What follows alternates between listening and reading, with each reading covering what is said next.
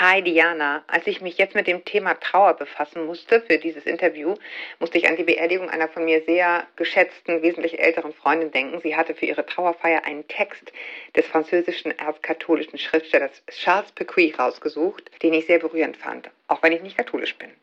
Auf der anderen Seite des Weges. Der Tod ist nichts. Ich bin nur in das Zimmer nebenan gegangen. Ich bin ich, ihr seid ihr. Das, was ich für euch war, bin ich immer noch. Gebt mir den Namen, den ihr mir immer gegeben habt. Sprecht mit mir, wie ihr es immer getan habt. Gebraucht nicht eine andere Redeweise. Seid nicht feierlich oder traurig. Lacht weiterhin über das, worüber wir gemeinsam gelacht haben. Betet, lacht, denkt an mich, betet für mich, damit mein Name im Hause ausgesprochen wird, so wie es immer war, ohne eine besondere Betonung, ohne die Spur eines Schattens. Das Leben bedeutet das, was es immer war. Der Faden ist nicht durchschnitten. Warum soll ich nicht mehr in euren Gedanken sein, nur weil ich nicht mehr in eurem Blickfeld bin? Ich bin nicht weit weg, nur auf der anderen Seite des Weges. Ja, schön, aber was ist, wenn man all dieses eben nicht fühlt, auch nach langer Zeit nicht, wenn es nicht besser wird, sondern man den oder die Verstorbene noch so sehr vermisst, dass das eigene Leben stillzustehen scheint? Darüber spreche ich heute mit meinem Gast.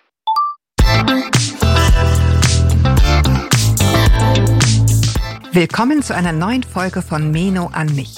Denn dieser Podcast ist für euch, liebe gereifte und interessierte Frauen dieses Landes. Jede Woche sprechen wir mit spannenden Frauen und empowern euch mit Wissen und Inspiration. Wir, das sind Diana Helfrich und Julia Schmidt-Jorzig aus der Brigitte-Redaktion. Heute spricht Julia mit Professor Dr. Rita Rosner. Die Psychologin ist Inhaberin des Lehrstuhls für klinische und biologische Psychologie und Leiterin der psychotherapeutischen Hochschulambulanz an der Katholischen Universität Eichstätt-Ingolstadt und spezialisiert auf das Thema Trauerbewältigung. In der Mitte des Lebens kommt es in ganze Fülle ja nochmal zum Tragen. Die schönen, gefühlsreichen Momente werden noch kostbarer und intensiver. Und in der Mitte des Lebens häufen sich aber auch die Abschiede. Nicht nur von Lebensphasen, sondern manchmal auch von geliebten Menschen. Vielleicht habt ihr schon gute Freunde oder die Liebe eures Lebens an eine Krankheit verloren. Vielleicht gar ein Kind oder einen Elternteil. Jeder erlebt Trauer auf ganz unterschiedliche Weise und braucht ganz unterschiedlich lang, um sich dem Leben wieder zuwenden zu können. Aber ab wann müssen wir mehr tun, als uns dem Schmerz hinzugeben und ihn zuzulassen? Ab wann braucht vielleicht zum Beispiel auch ein Elternteil oder ein Freund einen Impuls, um das Hier und Jetzt wieder wahrzunehmen nach dem Tod des Partners oder der Partnerin? Und was können wir tun, um Trauer zu integrieren und trotzdem weiterzuleben? Darüber sprechen wir beide. Guten Tag, Frau Professor Dr. Rosner. Guten Tag.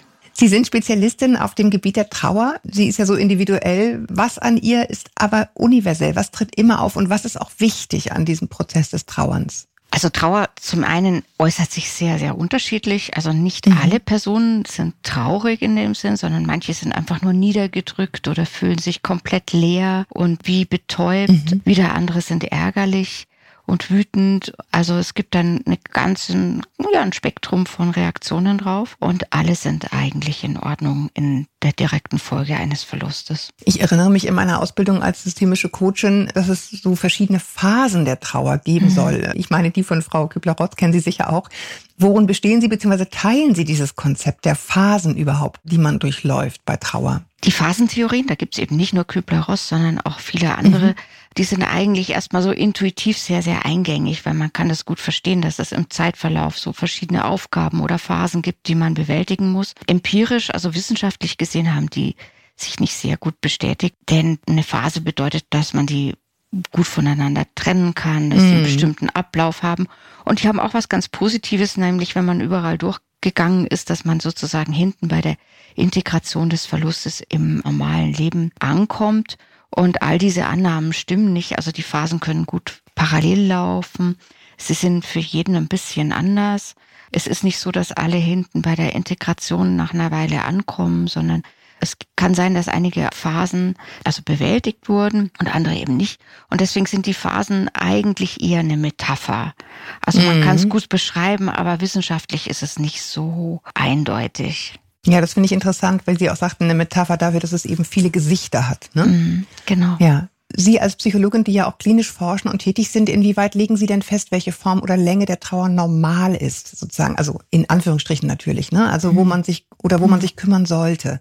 Entweder um sich selbst oder zum Beispiel um einen Elternteil, der in Trauer versinkt. Aber wo sagen Sie, spüren Sie als Forscherin oder, oder stellen Sie fest als Forscherin, jetzt ist es zu viel vielleicht, jetzt muss man was tun? Mhm. Also da gibt es im Wesentlichen zwei Kriterien. Das eine ist das Zeitkriterium, das haben Sie jetzt gerade schon angesprochen. Und weil ich ja Klinikerin bin, arbeiten mhm. wir im Bereich der Diagnosesysteme. Das ist für uns in Europa das ICD, in den USA ist es das DSM. Und mhm. die haben zwei verschiedene Zeitkriterien. Das eine ein halbes Jahr, das andere ein Jahr nach dem Verlust. Puh, ja, okay, halbes Jahr finde ich kurz. Ja, da steht aber noch ja. so eine Spezifikation dabei, die sagt also angemessen, angepasst an die Kultur.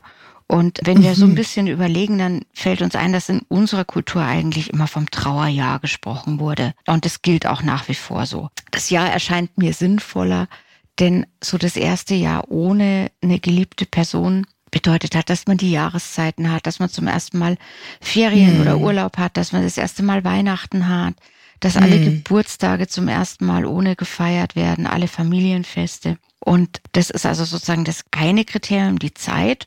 Und die Frage ist natürlich auch der Verlauf. Wird's über die Zeit langsam besser? Das ist eigentlich eine entscheidende Frage.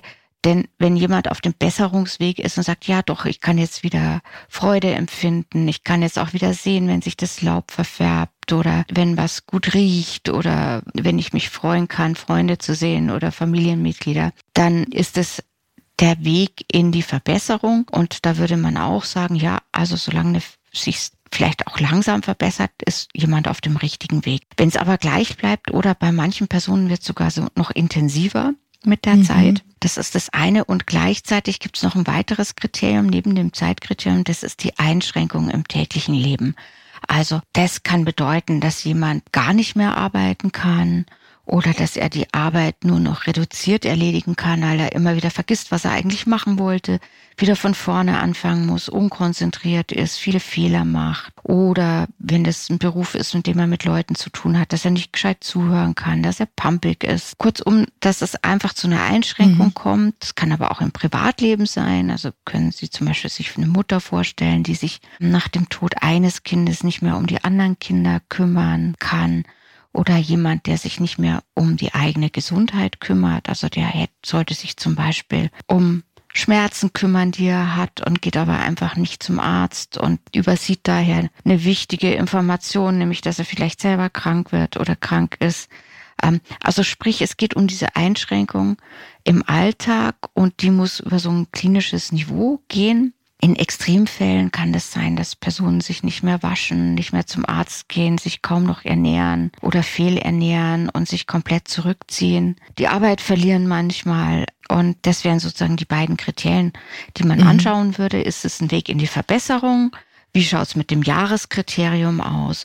Und wie sehr bin ich eingeschränkt im Alltag? Ich finde ja ganz interessant, ich bin eben sehr hängen geblieben bei einem Nebensatz von Ihnen, dass Sie sagten, ja, da steht aber drin in diesem einen Katalog sozusagen, ist es kulturabhängig? Also ist Trauer auch ein kulturelles Konzept? Ja, in Einschränkungen. Also ich denke, wir alle erleben Trauer als Reaktion auf einen Verlust oder eben mit anderen Emotionen manchmal gemischt. Insofern hat es die Erlebensseite, aber es hat auch die Ausdrucksseite. Und die mhm. Ausdrucksseite ist sehr stark von kulturellen Vorgaben geprägt. Also wenn wir jetzt zum Beispiel in Deutschland nochmal 100 Jahre zurückgehen würden, da war es so, dass also die Witwen ein Jahr getrauert haben, man hat Trauerkleidung getragen. Es gab bestimmte kirchliche Rituale, also von Trauerfeiern, von Jahrestagen, die eingehalten wurden. Und die haben sozusagen Regeln vorgegeben. Im Moment haben wir bei uns in Europa so ein Auflösen der Regeln und das hat gute und schlechte Seiten. Die schlechte Seite dran ist, dass man es selber finden muss, was für einen passt. Und jetzt ist man in einer Ausnahmesituation, weil eben eine geliebte Bezugsperson verstorben ist. Und wenn dann die Rituale nicht mehr da sind oder die Rituale als mhm. unpassend erlebt sind, dann muss ich mir selber was suchen. Aber das ist natürlich gar nicht so einfach, sich selber was zu suchen. Hm. Das macht es ein bisschen schwieriger. In manchen anderen Ländern sind die Rituale sogar so, dass sie sich über 10, 20 Jahre hinziehen können, wie damit umgegangen mhm. wird. Und der aktuelle Druck, ist aber in den westlichen, also in den reichen Industrienationen zu sagen, ähm, ja, also es muss kürzer sein. Weswegen wir mhm. auf einmal dieses Thema haben, ab wann, wie lange darf man trauern? Also auch das ist beschleunigt in diesen ja, Zeiten. Genau. Mhm, Wird genau. gefälligst schneller fertig, so, ne? Genau. Ich habe äh, für das, für das Elterngespräch, für den Podcast mal ein Interview geführt mit einer Mutter eines Sternenkindes, also eines Babys, das im Mutterleib verstorben ist. Die sagte eben auch, das war, sie betreut heute viele Frauen, denen das geschieht und äh, da ist der Druck unheimlich hoch, sich schnell wieder am Riemen zu reißen und nicht diese Trauer zulassen zu dürfen, die dann vielleicht eben auch länger dauert. Ich finde ganz interessant, wenn man jetzt davon ausgeht, von diesen Ritualen, von diesem Konzeptteil, also dem, dem Ausdruck dessen, dass ich mir vorstellen kann, dass wenn jemand also Freude empfindet, durchaus, wenn es sich also bessert, innerhalb eines Jahres, dass er aufgrund des kulturellen Konzeptes dann Schuldgefühle bekommt. Dass es mir eigentlich ganz gut geht, dass ich Spaß habe, in den Wald zu gehen, Freunde zu treffen mhm. und so weiter, dass sich dann so Schuldgefühle einstellen oder so Glaubenssätze, ich darf das noch nicht. Mhm. Steht das so eine Heilung im Weg dann? Ähm, nein, gar nicht. Also, also es ist so, also es ist zwar so, dass die Mehrheit der Trauernden Trauer verspürt, aber es gibt eben auch eine ganz, ganz große Gruppe, die sehr schnell ist im Bewältigen der Trauer. Da gibt es verschiedene Gründe. Es kann zum Beispiel so eine Art vorweggenommener Tod sein, wenn jemand sehr lange krank ist und mhm. man rechnet damit oder wenn das da gibt es auch wieder Annahmen darüber, wie lange man trauern darf. Zum Beispiel, wenn jemand nach einem langen, erfüllten Leben friedlich im Schlaf verstirbt, dann billigt man den Trauernden eine weniger lange Trauer zu, wie wenn zum Beispiel mhm. ein Kind verstirbt. Also es gibt auch noch implizite Regeln, unausgesprochene Regeln rund um das Thema, wie lange trauert man um jemanden in einer spezifischen Beziehung. Mhm. Nun ist es so, dass es eben eine Reihe von Personen gibt, die kommen recht schnell durch den Trauerverlauf. Das hat nichts Pathologisches. Auch das ist in Ordnung, weil Trauer mhm. eben sehr, sehr individuell ist. Was es schwierig macht, sind all diese Erwartungen. Also sowohl die Erwartung, du musst länger trauern, als auch die Erwartung, ah, jetzt muss aber mal schneller durchkommen und wieder ja. funktionieren. Also es ist eben ein für viele Personen ein langsamer Prozess, der langsamer ist als vieles, was wir derzeit in unserer Kultur haben. Es ist verbunden für viele mit intensivem Schmerz. Auch das ist immer schwierig aktuell, denn Schmerz bedeutet Krankheit. Das ist aber nicht krank, sondern das ist eigentlich ähm, ein normaler Ausdruck für viele Personen. Und es gibt also eben diese vielen Annahmen rundherum und trotzdem muss man einfach sagen, na, es ist ein langsamer Prozess und ich brauche die Zeit, die ich brauche. Also, ja. Und diejenigen, die mit dem konfrontiert werden, also das erleben wir sehr häufig, dass da so ein Druck kommt. Ja, jetzt äh, ist aber auch wieder gut, jetzt musst du wieder ähm, auf die Füße kommen und so, dass die sich dann zurückziehen und unverstanden fühlen, anstatt zu sagen, nein, das ist nicht so. Für mich ist es so und so. Also ich denke, da ist wieder so ein Missverständnis drin, denn jeder, der das noch nicht erlebt hat, weiß auch, kann auch schlecht einschätzen, wie das ist, wenn zum Beispiel ein Partner vor der Zeit stirbt oder man ein Kind verliert. Ja, wobei was ich jetzt eher meinte, war, dass sozusagen diese Glaubenssätze, ich darf noch keine Freude empfinden, dass das dann verhindert, dass ich schnell durchkomme. Ne? So, weil ich irgendwie denke, es, es, es kommt ja. nicht gut an. So, mhm. ne? ja. Genau, ja. also es gibt beide Seiten von dem, aber beide Normen, die von außen kommen, passen da nicht gut. Also die helfen ja. keinem, also weder in der einen Richtung noch in der anderen. Und ähm, das ist, kann auch eben gut sein, dass man gut durchkommt durch die Trauer und es schnell geht und zum Beispiel bei einem Folgeverlust dann auf einmal sehr besonders intensiv wird. Also das kommt ja manchmal vor, dass Trauerfälle wie so eine Kaskade kommen. Zuerst mhm. stirbt ein Familienmitglied, dann im gleichen Jahr noch jemand und dann trauert man sehr, sehr viel intensiver, weil es auf einmal ja mhm. so eine Überschwemmung gibt von Gefühlen. Ja. Sie haben das Wort Schmerz schon gebraucht. Was mich interessiert, ist diese ich sage mal, Trauer, bei, der Sie tätig werden, sage ich mal, die Sie jetzt nicht mehr nach diesen Kriterien als normal in Anführungsstrichen nehmen würden. Wie wirkt sich das auch auf den Körper aus? Was, was können Sie da beobachten? Gibt es körperliche Symptome? Mhm. Körperliche Symptome gibt es eine ganze Reihe. Und als ich mit diesen Forschungsarbeiten angefangen habe, war ich sehr, sehr verblüfft darüber, dass niemand sich so sehr um die Auswirkungen auf der körperlichen Seite gekümmert hat, obwohl wir wussten, dass die Sterbewahrscheinlichkeit sich erhöht, wenn man eine wichtige Bezugsperson verloren hat. Also mhm. die klassischen Untersuchungen sind zum Beispiel bei Paaren, die lange verheiratet waren. Wenn ein Partner stirbt, dann erhöht sich die Wahrscheinlichkeit dafür, dass der andere verstirbt, doch recht mhm. beachtlich. Mhm. Und da gibt es vermittelnde Wege. Und das eine kann sein, dass das Immunsystem sehr schlecht arbeitet, während man trauert und mhm. man daher sehr viele Infektionen aufsammelt, mhm. mehr als sonst. Die allgemeinen Ärzte können das gut beobachten, dass also in der Folge von einem Verlust dann alle möglichen Erkrankungen kommen. Wir haben Auswirkungen auf das Herz-Kreislauf-System, also in der Folge, dass Bluthochdruck, Herzinfarkte deutlich häufiger werden. Wir haben auch eine ganze Reihe von anderen psychischen Störungen, die häufiger werden. Das sind zum Beispiel die Depressionen, aber mhm. auch ganz wichtig Substanzmissbrauch. Also ich versuche mich selbst zu behandeln in meinem Schmerz und dann nehme ich das, was an das ich am besten rankomme. Das ist in vielen vielen Fällen Alkohol, können aber auch Beruhigungs- und Schlafmittel sein, mhm. je nach Kultur und was verfügbar ist. Natürlich steigt auch die Suizidalität. Also viele Personen haben dann das Gefühl, das Leben hat keinen Sinn mehr und vielleicht kann ich eine geliebte verstorbene Person im Jenseits finden und bin ihr dann nah. Auch die Suizidalität steigt in der Regel. Okay, gefühlt wird es dringend Zeit, dass wir darüber sprechen, was man tun kann. Also wenn jemand jetzt tatsächlich in ihrer Definition in einer Trauerschleife festhängt, also eine Trauerstörung entwickelt hat. Sie haben ein Handbuch geschrieben, ein Handout für Leute, die richtig eine Therapie machen, also für Fachleute, sowohl im Einzelsetting als auch in Gruppensettings. Gibt es aber etwas daraus, wo Sie sagen, ja, das ist ein Ansatz, selber tätig zu werden? Also zum einen muss man sagen, also dieses Trauertherapie-Manual haben wir geschrieben für Therapeuten, die Patienten mhm. mit anhaltender Trauerstörung behandeln. Mhm. Das heißt, das Erste, was wichtig ist, ist festzustellen, hat denn jemand eine anhaltende Trauerstörung? Und da gehört eben dieses Zeitkriterium dazu und die Einschränkung. Also ich habe einen Verlauf, wo es einfach nicht besser wird, sondern es bleibt immer gleich schmerzhaft, auch nach einem mhm. Jahr oder es wird sogar schlimmer.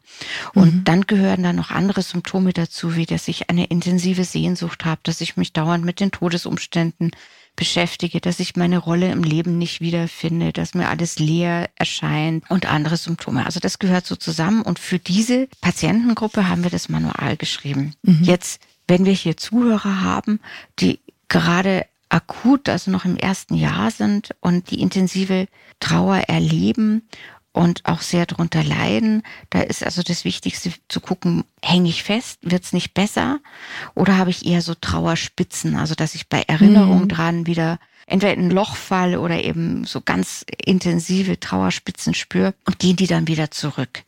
Also habe ich da auch wieder Zeiten, wo ich das weniger intensiv spüre. Und für diejenigen, die nicht so sehr wahrscheinlich eine anhaltende Trauerstörung haben, ist es gut, geduldig mit sich selbst zu sein, sich zuzubilligen, dass das ein längerer Weg sein kann und dass es ganz unterschiedliche Wege gibt dabei. Also es gibt hier keinen Normen. Es gibt Personen, die trauern und reden sehr, sehr viel über den Verlust und über die verstorbene Person. Und es gibt Personen, die sich sehr zurückziehen und eben nicht so gern drüber reden wollen. Und beides ist erstmal in Ordnung. Kann auch sein, dass man zuerst viel redet, dann wenig redet oder umgekehrt. Und beides ist erstmal in Ordnung, solange es einem dann mit der Zeit langsam besser geht. Wenn man verloren geht in dem Ganzen und es wird einfach nicht besser, sondern es wird sogar eher intensiver, dann wäre also jetzt der Weg, einen Therapeuten aufzusuchen und zu sagen, also es könnte sein, ich habe eine anhaltende Trauerstörung, können wir drüber reden. Und mhm. der Therapeut wird dann also eine Diagnostik machen, um festzustellen, ob es das ist oder ob man eine Depression zum Beispiel entwickelt hat.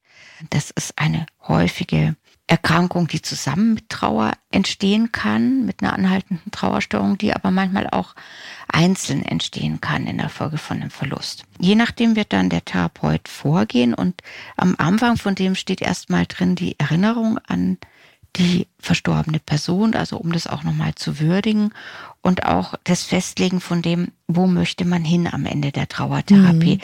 Also was ist das Ziel? Möchte ich mhm. wieder Freude erleben können, möchte ich zum Beispiel mit meiner Familie äh, die Familienfeste wieder mit Freude erleben können oder ohne dass ich die ganze Zeit weinen muss. Was erlaube ich mir? Was ist mein Ziel in dem Ganzen? Mhm. Das Ziel muss natürlich auch sein, dass ich mir erlaube, dass sich die Beziehung zu der verstorbenen Person verändert. Die ist ja nun nicht mehr da. Also ähm, wir erleben häufig, dass die verstorbenen Person idealisiert wird und wenn man dann sagt, naja, also der mhm. Sohn wäre zum Beispiel in der Pubertät gewesen und möglicherweise hätte es da durchaus Auseinandersetzungen gegeben in der Zeit.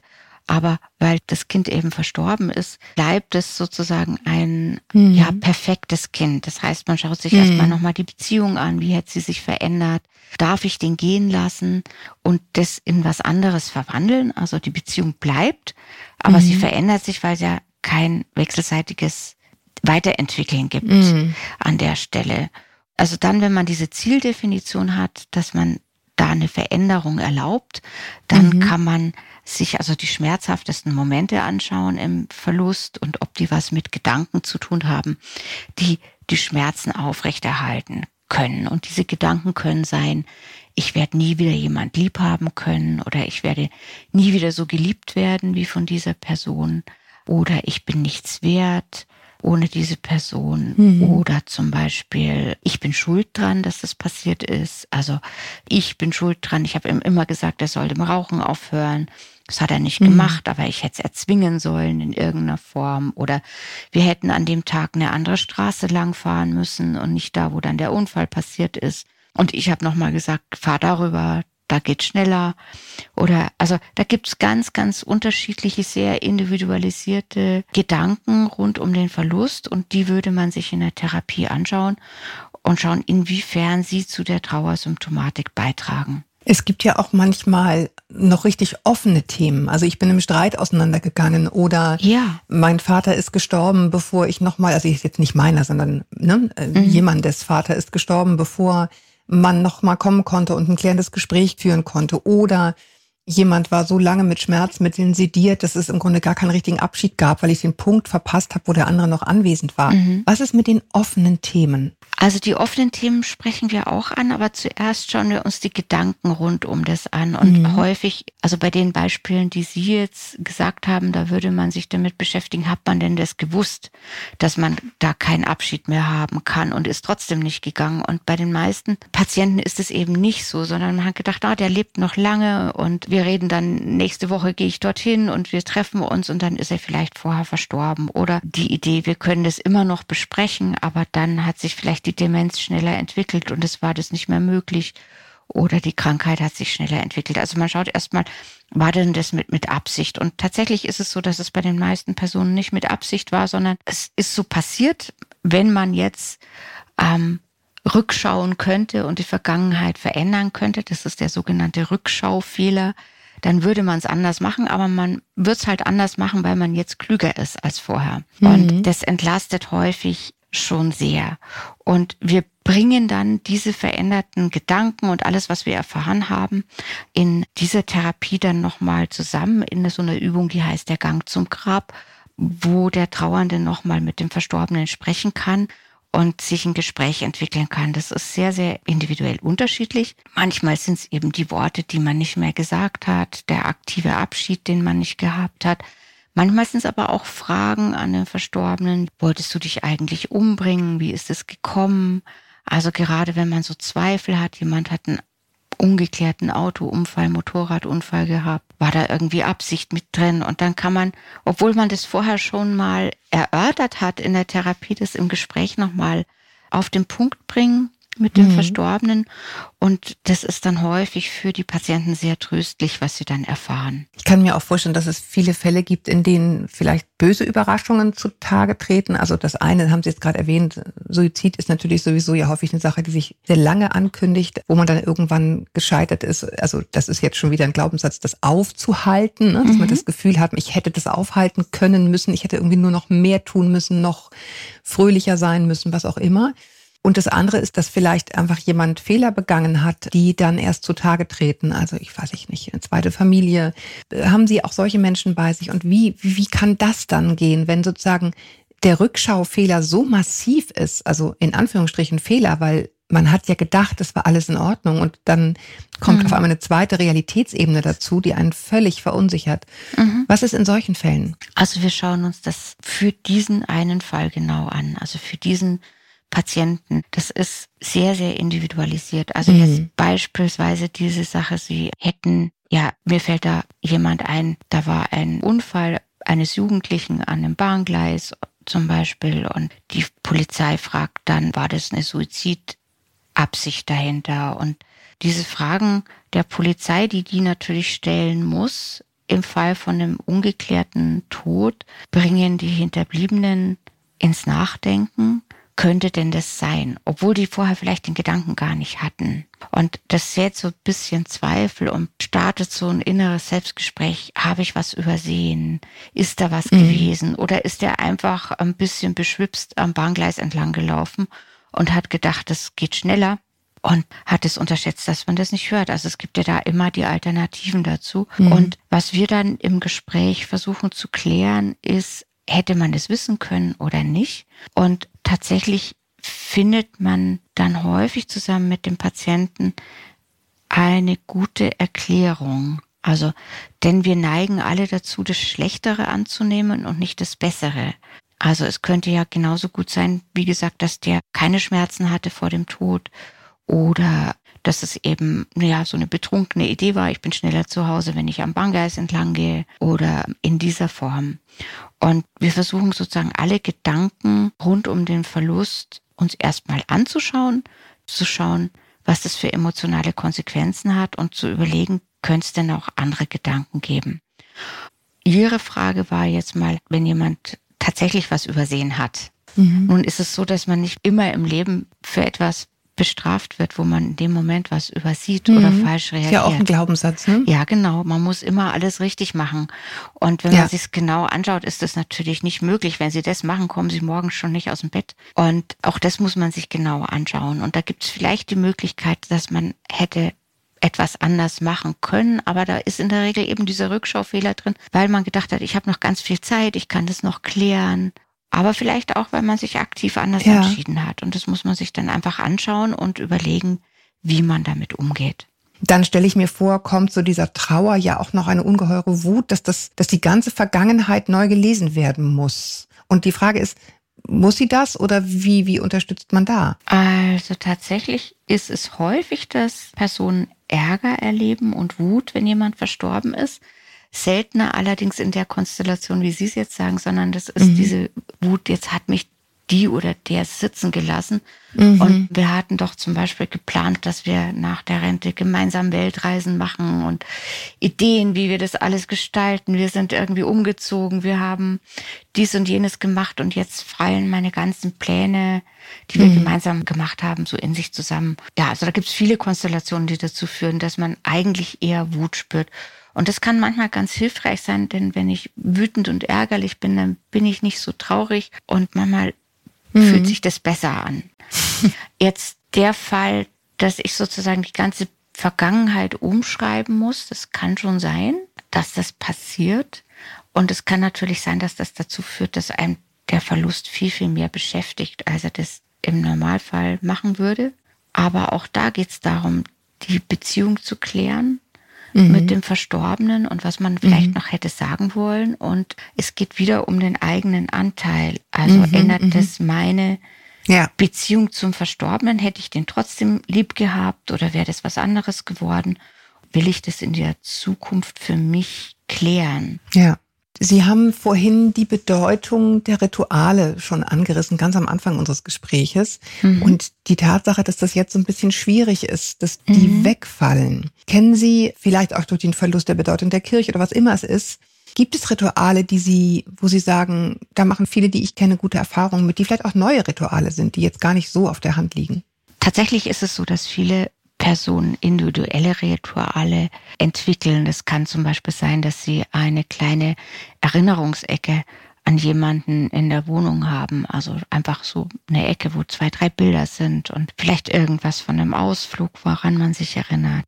Und dann kann es einfach tröstlich sein zu sagen, ja, wenn ich hier sitze, dann kann ich mal an meine verstorbene Person denken und äh, dann denke ich zum Beispiel an das, was ich herausgearbeitet habe, das mir am besten hilft, zum Beispiel freundliche, schöne Erinnerungen und danach geht's mir gut und ich habe ein warmes Gefühl und vielleicht auch so an eine leichte Trauer, dass es vorbei ist, dass das, mhm. aber eben, dass es auch halt war. Also diese aktive Erinnerung hilft vielen Personen. Es gibt aber auch viele Personen, die sagen, na, also ich möchte das lieber nicht mehr, ich möchte das für mich abschließen und das kann auch gut funktionieren. Nun, für die diejenigen, die dann versterben, also ein aktiver Tod, der nicht plötzlich ist, ist tatsächlich auch für die Angehörigen häufig leichter. Also wenn man sagt, ja, ich möchte in den Friedwald oder ich habe mir dieses und jenes wünsche ich mir, ich möchte die Musik, ich möchte jenes. Und es ist zum Beispiel erkennbar, dass jemand an einer Erkrankung sterben wird. Das ist für die Angehörigen sehr, sehr viel leichter zu bewältigen. Der Hauptrisikofaktor mhm. für eine anhaltende Trauerstörung ist ein plötzlicher, völlig unerwarteter Tod mhm. im Nahbereich. Also wenn es der mhm. Beziehungspartner ist oder ein Kind ist. Das sind die zwei Hauptrisikofaktoren. Und da ist es tatsächlich so, dass viele Personen einfach verstehen möchten, wie das so plötzlich gekommen ist. Also mhm. das kann dann eben sein, sich die Straßenecke genauer anzuschauen oder sich anzuschauen, wie es eben zu diesem Unfall gekommen ist, zum Beispiel. Ja, okay. Ähm, also das, da gibt's ganz individuelle Dinge, die man tun kann. Die Rituale auf der Welt zur Trauer, die sagen ja in der Regel, dass man einen aktiven Abschied nimmt. Also viele Rituale. Es gibt auch genau das Gegenteil. Eigentlich finden wir alles rund um die Welt. Aber ein aktiver Abschied, also wo man zum Beispiel jemanden nochmal sehen kann, ist günstig, also um mhm. zu verhindern, dass so Gedanken kommen, ja, vielleicht lebt der noch irgendwo geheimelig und der ist gar nicht tot, mhm. ähm, weil ich den zum Beispiel nicht gesehen habe oder Personen, die zum Beispiel zusammen einen Unfall hatten, der eine liegt auf der Intensivstation, der andere verstirbt, dann wacht er auf und der ist schon mhm. zwei Wochen tot und der kann das einfach nicht glauben. Also ein aktiver Abschied ist häufig günstig. Da hat sich sehr viel geändert bei den Krankenhäusern auch. Die ermöglichen das häufig, dass man jemanden nochmal sehen kann. Oder wenn jemand zum Beispiel sehr verstümmelt war in einem Unfall, dann ermöglichen viele Krankenhäuser, dass man zum Beispiel jemand zugedeckt sehen kann und nur die Hand noch rausschaut, die eben nicht betroffen ist von dem schlimmen Verlust und man kann dann nochmal sitzen zusammen. Also das ist hm. günstig am Anfang. Es ist auch günstig, mit Personen am Anfang drüber zu reden, gerne das gemeinsam zu machen. Man kann auch Rituale aus anderen Kulturen übernehmen.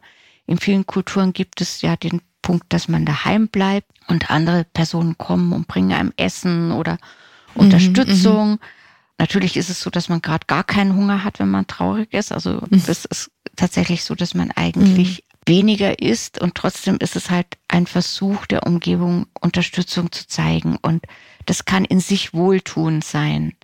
Also zusammenzusitzen, nochmal zu reden über den Verstorbenen, zuzuhören. Und das war früher oder ist es in vielen Gegenden noch der Leichenschmaus direkt nach der Beerdigung und in den ersten 14 Tagen danach. Es können eben diese kirchlichen Rituale, die können für viele Personen sehr trostreich sein, weil klar ist, nach drei Tagen, nach einer Woche, es gibt mhm. zu bestimmten Zeitpunkten Messen, Anlässe. bei denen man diejenigen mhm. treffen kann, die auch trauern. Und das kann man aber auch durchaus im nichtgläubigen Kontext machen. Ja, Sie haben vorhin gesagt, ja, wenn ich das spüre, dann suche ich mir einen Therapeuten, ähm, auch wenn jetzt in meiner näheren Umgebung jemanden habe, bei dem ich spüre, oha, das ist aber jetzt ganz schön intensiv. Mhm. Für mein Gefühl findet der oder die gar nicht richtig zurück ins Leben und ich beobachte, wäscht sich nicht mehr oder was auch immer es ist. Ne? Mhm. Wie gehe ich auf jemanden zu, bei dem ich mir Sorgen mache? Und wohin kann man sich wenden? Sind es in Anführungsstrichen irgendwelche Therapeuten? Also kann das jeder Therapeut mhm. oder jede Therapeutin oder wer ist für sowas gut ausgebildet? Wie, wie finde ich die? Naja, wir haben ja auch noch Zwischenstufen, nämlich die Selbsthilfegruppen. Also mhm. auch die können helfen, gerade in der Zeit des akuten Verlustes kann es sein, dass man gerne mit jemandem sprechen möchte oder einfach mit jemandem zusammen sein möchte, der das selbst erlebt hat. Und das ist per se tröstlich. Und also da gibt es sozusagen ein Zwischenangebot zwischen dem, dass ich dann tatsächlich Hilfe im medizinisch-psychotherapeutischen System suche. Mhm. Und da muss man einfach gucken, wie gesagt, ist der Weg und ist das Jahr jetzt vorbei und es wird einfach nicht besser. Und mhm. wenn Sie das bei jemand beobachten, dann können Sie denen sagen, also ich sehe, dass es dir nach wie vor ganz schlecht geht. Ich würde so gern helfen. Ich weiß aber nicht wie. Und ich habe mich gefragt, ob du schon mal versucht hast, ähm, zu einer Selbsthilfegruppe zu gehen, zu einer Beratung zu gehen oder ob das vielleicht sogar so intensiv ist, dass du mal mit einem Psychotherapeuten sprechen könntest. Mhm, mh. Dann werden sie erfahren, was die Person, in der Regel hat sich der Trauernde schon sehr viel Gedanken gemacht dazu, denn mhm. Trauer hat ja so eine bittersüße Komponente. Die süße Komponente ist, ich denke, meine verstorbene Person, die bittere ist, ich weiß gleichzeitig, sie ist nicht mehr da und ich kann sie nicht zurückholen. Und Trauernde wollen deswegen die bittere Seite in irgendeiner Form auch loswerden und haben schon Versuche gemacht. Und vielleicht werden sie dann, wenn sie das sagen, auch erfahren, dass er sagt, ja, ich bin schon in der Selbsthilfegruppe, ich merke, es wird ein mhm, bisschen mhm, besser. Oder ich bin so ratlos. Also ich war da dort, ich habe gemerkt, es tut mir gar nicht gut. Und dann können sie einfach sagen, ja, lass uns doch einfach mal schauen, was es an Möglichkeiten gibt. Das anhaltende Trauermanual ist nichts, was ein Therapeut, der gut ausgebildet ist, und das ist bei uns in Deutschland so, also nach einem Studium der Psychologie hat man in der Regel fünf Jahre Ausbildung zum psychologischen Psychotherapeuten. Das heißt, die können durchaus mit dem das Manual anwenden, aber die Kenntnis der neuen Diagnose ist noch nicht sehr verbreitet. Mhm. Das hat sich sehr lange hingezogen, weil es verschiedene Punkte gibt, die das schwierig machen. Das eine ist das für Psychotherapeuten, für uns ist ja immer das Leiden ein Kriterium. Also wenn jemand an was leidet, dann bedeutet das möglicherweise, dass er Unterstützung braucht. Nun ist es bei der Trauer so, dass die auch im Normalfall, wenn sie akut ist, leiden die Personen zum Teil sehr, sehr stark drunter. Und es ist eben kein, kein Zeichen, dass jemand Unterstützung braucht, sondern der ist in einem normalen Bewältigungsprozess drin. Also das hat lange Zeit dazu geführt, dass die Therapeuten und auch das medizinische System nicht so recht wussten, was sie tun sollten. Das andere war diese große Sorge, dass man also einen normalen Prozess pathologisiert.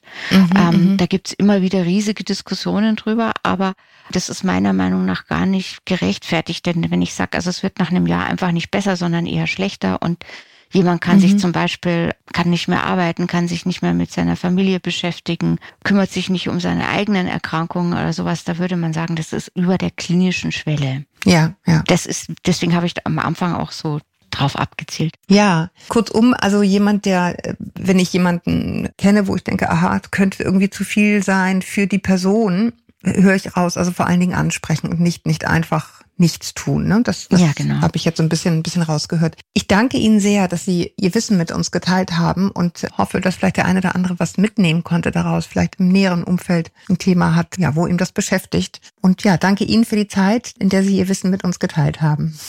Gerne.